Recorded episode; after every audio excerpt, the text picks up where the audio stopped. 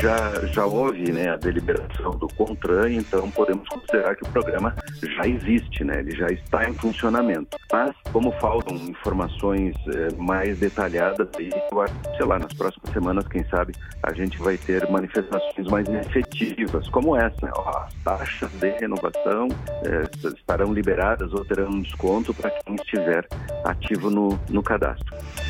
Aqui, o melhor conteúdo da Rádio Nacional.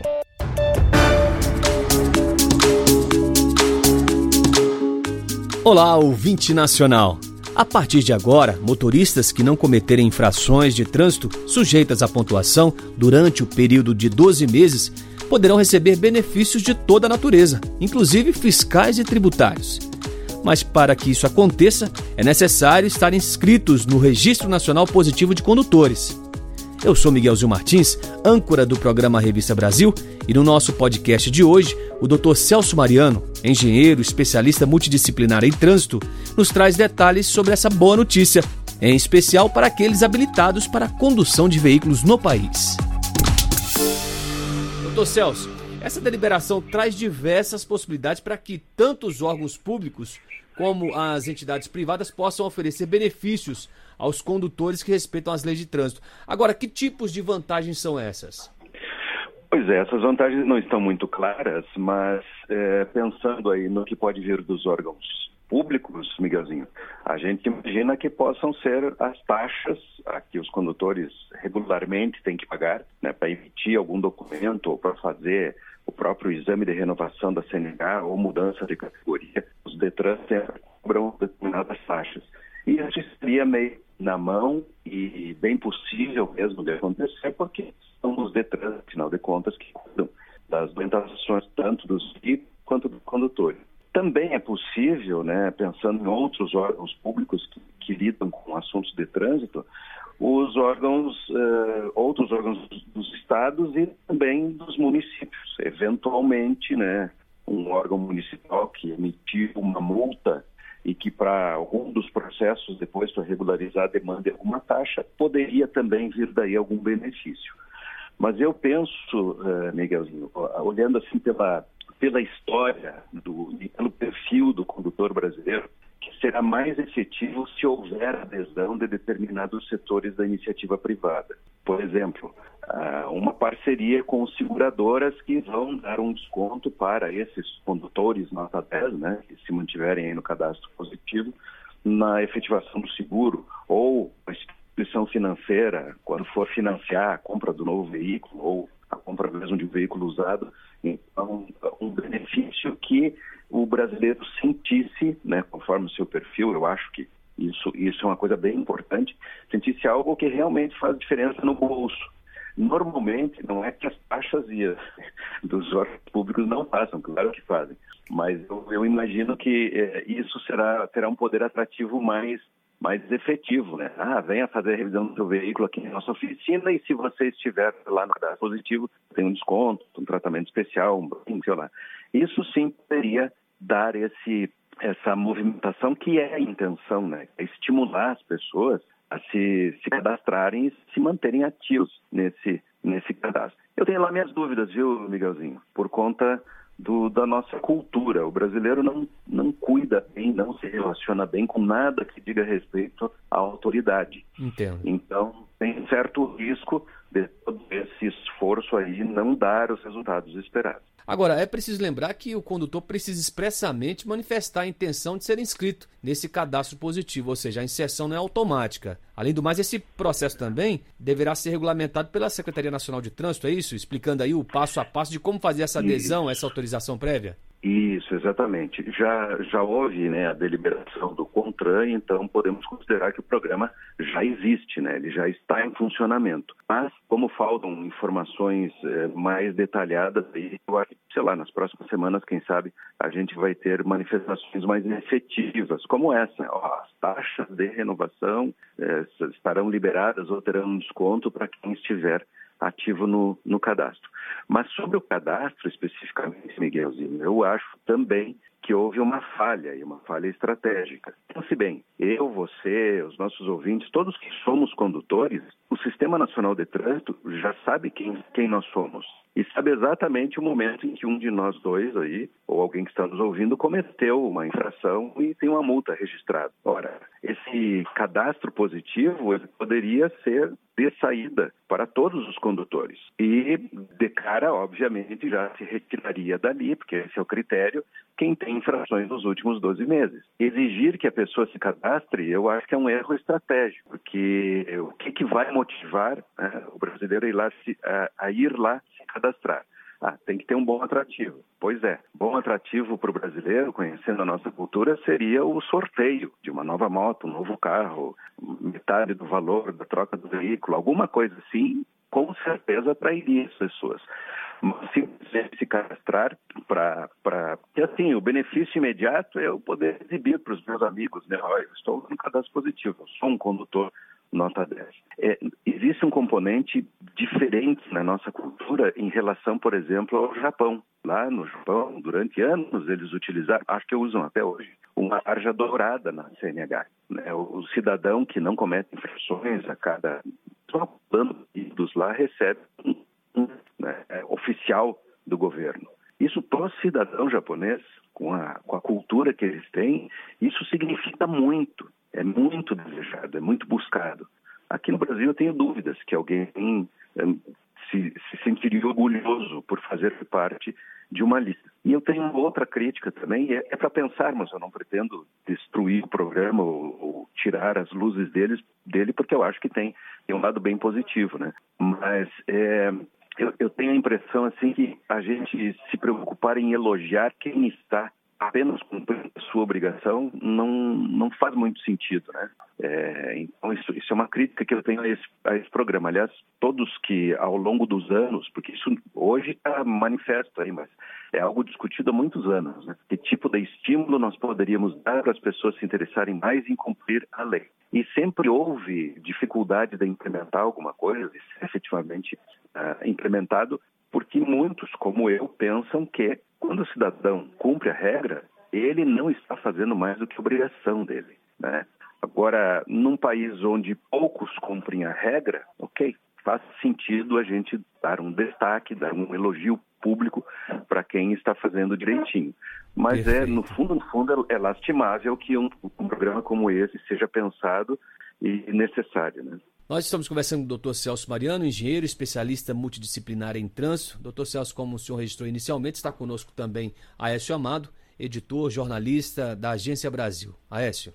A minha pergunta vem justamente em relação à questão do Registro Nacional Positivo de Condutores, que fala o termo nacional, mas lá no, no, num dos parágrafos diz que caberá os entes federados é, definir os benefícios que poderão ser dados, sejam fiscais ou tarifários. Ora, se o registro é nacional, se a pessoa conduzindo o veículo em outro estado toma uma multa, e no estado dele, onde ele reside, ele é zero, é um bom motorista, nunca se envolveu com multas, infrações de trânsito, como o registro é nacional, o fato dele ter cometido né, um, um, um, tomado uma, cometido uma infração em outro estado por desconhecimento, inclusive, das regras de trânsito ali na circulação de veículos em outro estado, e o registro nacional vai captar que ele cometeu uma infração, ele já perdeu, mesmo que ele tenha é, é, 12 meses, né, um ano, vamos dizer o seguinte,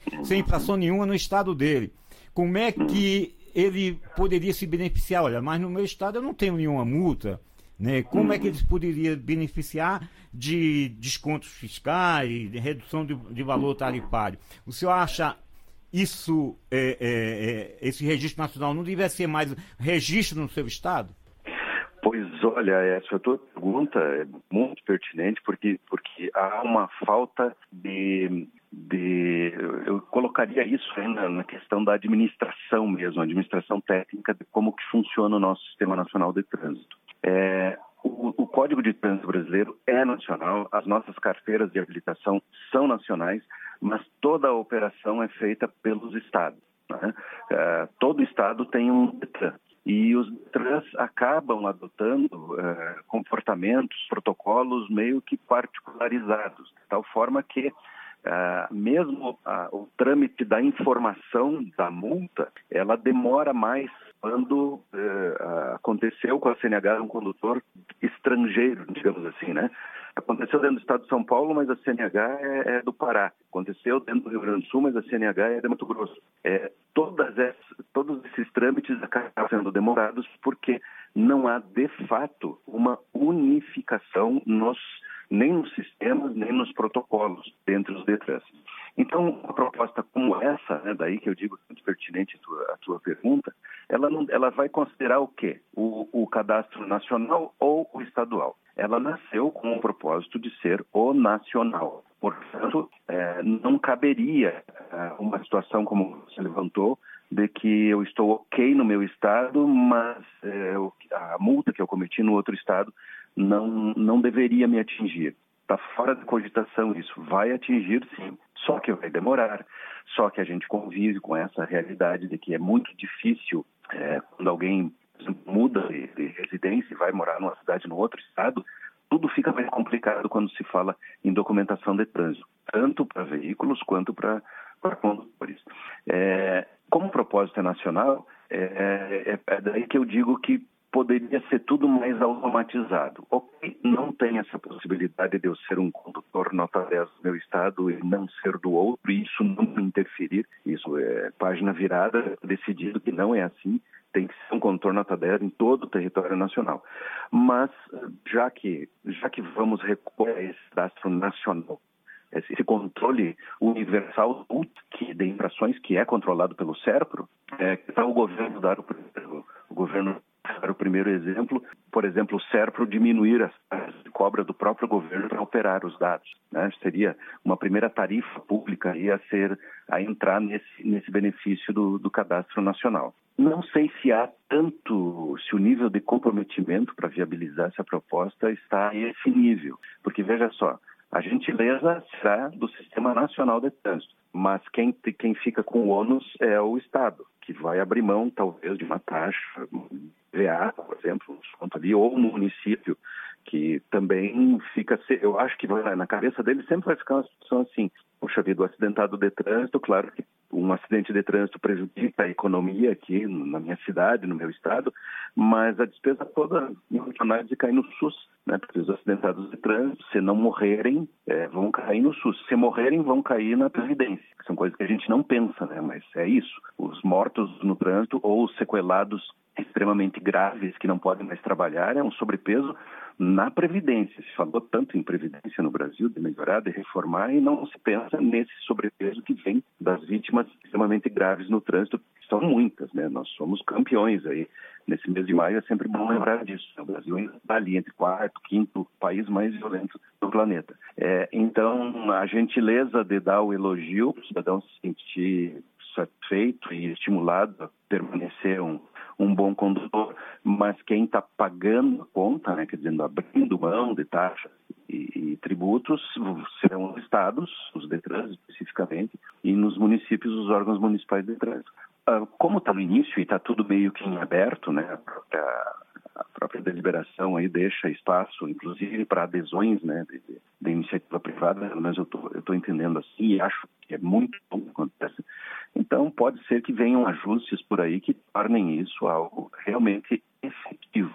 Eu, por exemplo, apesar de eu não faria eu não faria um programa como esse, mas eu vou dar, vou dar minha participação, vou me inscrever, vou estimular. Nós estamos fazendo isso no portal do trânsito, onde eu falo, onde eu sou convidado para falar, como aí, onde eu tenho o privilégio, volta e meia, de ser, fazer parte dos entrevistados. É, vou dar apoio porque eu sei que uma parte da população será sensível, vai de cara funcionar para uma parte dos usuários do trânsito. E nós temos tantos problemas, tantos no Brasil, de violência no trânsito, de descumprimento das regras, que qualquer esforço é válido. Né? Então, acho que, ok, estou na torcida para que funcione, mas especialmente que as pessoas entendam que para funcionar é, precisa, precisa ter informações um pouco mais definidas. Tomara que setores da iniciativa privada também eh, façam uma adesão ao programa, porque isso sim, eu acho que daí sim teria força de fazer com que mais pessoas façam a sua inscrição e se cuidem para se manter no cadastro positivo. De fato, e é o que se espera, inclusive, quando da regulamentação dessa legislação, porque no país, a gente estávamos falando justamente sobre isso, as leis são editadas, mas geralmente há necessidade de uma regulamentação, justamente para colocar esses pormenores aí que não foram abordados no texto original. Isso mesmo.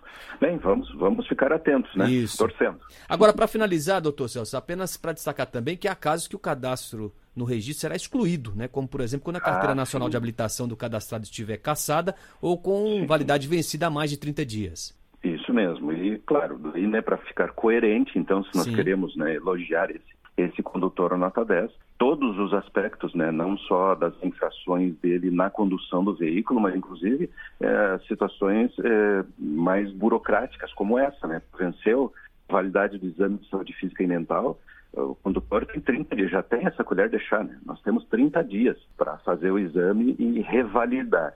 É, obviamente, se ele não fizer essas coisas, ele não merece mais estar no, no cadastro nacional. E, claro, fica sempre a liberdade dele sair a, a hora, que, a hora que quiser, né? pode solicitar sua, sua exclusão. É, mas eu tenho a impressão assim, que, nesse sentido, está bem resolvido. Né? As regras são poucas e claras, como deve ser não pode ser nada muito complicado, né? É, só reforço ainda, porque talvez seja algo que, quem sabe alguém da Senatran, do Contran está nos ouvindo aí, é, que possa ser ainda incorporado. Não há nenhum motivo técnico para não ser uma coisa automática. Né? Todos Sim. esses dados são conhecidos. Esse cadastro já poderia estar existindo a partir do momento em que se decidiu fazer o programa.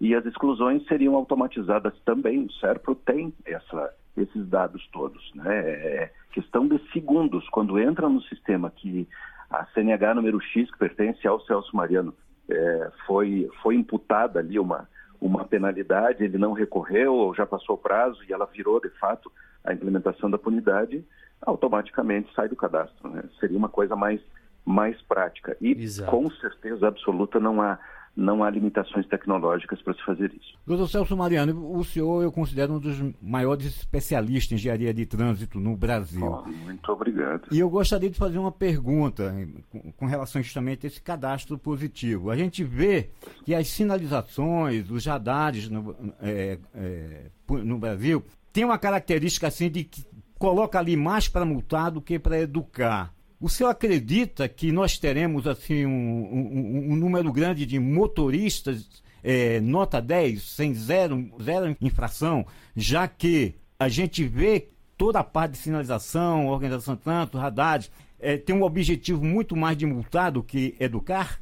Pois é, nós temos, nós temos essa distorção, né? Eu, na posição que estou, é meio delicado para mim ficar simplesmente dizendo, é, realmente aqui tem uma distorção, não foi seguido o critério técnico e não deveria ser assim, ou não deveria ser esses limites, ou não deveria ter tantos radares, ou os ajustes todos deveriam ser outros. E é complicado não só por uma questão de, ah, o Celso está preocupado que vão ficar, vai arranhar o relacionamento com, com esse pessoal dos órgãos de trânsito. Não, não é isso. Porque muitas vezes os projetos são nota 10. É que nós temos um problema gravíssimo no Brasil, que é a interferência política sobrepondo as questões técnicas. Os países mais eh, que têm o trânsito mais bem resolvido têm o órgão de trânsito no status de ministério, coisa que nós no Brasil só conseguimos no ano passado, quando o nosso Departamento Nacional de Trânsito virou secretaria. E ainda assim há um tempo aí para demonstrar que realmente tem poderes de decisão. Por exemplo, a prefeitura resolve autorizar uma determinada área da cidade para construir lá um shopping center. É um polo gerador de tráfego está no tráfego da região. Mesma coisa para um, um, condomínio residencial com grande volume de pessoas e cada uma né, com sua moto, com seu carro, enfim, ou maior demanda de transporte público naquela região. Tudo isso interfere em trânsito. Só que o órgão de trânsito, invariavelmente, é o último a ser consultado. Então, tem que ficar remendando. Essa é uma realidade. A outra, para formular a resposta, nós temos que considerar o seguinte: nós construímos as cidades ocupando os espaços. E o espaço que sobrou é o que a engenharia de trânsito tem para transformar em vias. Às vezes a gente vê numa, ao longo de uma única rua, dentro de uma cidade qualquer do Brasil, isso tem os montes, tem quatro, cinco mudanças de velocidade máxima. Isso, certo. obviamente, é um cômodo e isso, obviamente, é visto como uma armadilha. Mas não tem muita solução. Aliás, a solução técnica, pelo viés da segurança, que tem que nos balizar, diria o seguinte: nivele por baixo. Ponha a menor velocidade possível. Por quê? Porque tem gente que não vai conseguir, não vai ter habilidade, não vai dirigir com o cuidado se a gente liberar a velocidade um pouquinho maior. E aí cria esses conflitos que muitas vezes não é um erro técnico, às vezes tem uma distorção, porque houve interferência de quem não era técnico, nós temos essa dura realidade no Brasil, mas muitas vezes, olhando pelo viés técnico, você chega à conclusão que não tem solução. Por exemplo, eu tenho certeza que todo mundo que acha que tem radar mais, se fosse a ele dada a oportunidade de ver o seguinte problema, olha, velocidade demais resulta em acidente. Tem muito acidente acontecendo, tem gente morrendo, o próximo pode ser alguém da sua família. Como que você vai fazer sem radares, sem limitar a velocidade, sem fiscalizar, fazer as pessoas que utilizam essa via aqui respeitarem a sinalização? Facilmente, em pouco tempo, todos vão chegar à conclusão certo. que não há solução técnica mais adequada, mais justa do que o radar. É claro que ele tem, ele tem que estar devidamente homologado, devidamente regulamentado, ele tem que ser implementado depois de um estudo técnico. Estou falando do, do, do correto, né? uma aplicação Perfeito. correta da técnica. Não tem como fugir disso. Vão deixar por conta do olho do agente decidir se quando passou o carro do Miguelzinho aqui, levantando poeira, ele estava acima ou abaixo do máximo? Não pode ser o olho do agente. Tem Sim. que ter um instrumento de medição e esse instrumento é o radar. E assim a gente agradece o doutor Celso Mariano, engenheiro especialista multidisciplinar em trânsito, pela atenção com o nosso público, falando hoje aos nossos ouvintes sobre essa deliberação do Conselho Nacional de Trânsito que prevê benefícios a condutores que não tenham cometido infrações pelo prazo de 12 meses, o chamado Registro Nacional Positivo de Condutores. Doutor Celso, mais uma vez, muito obrigado. Uma ótima sexta-feira, um excelente fim de semana. Obrigado, obrigado a seus ouvintes. Bom fim de semana. Aqui, o melhor conteúdo da Rádio Nacional.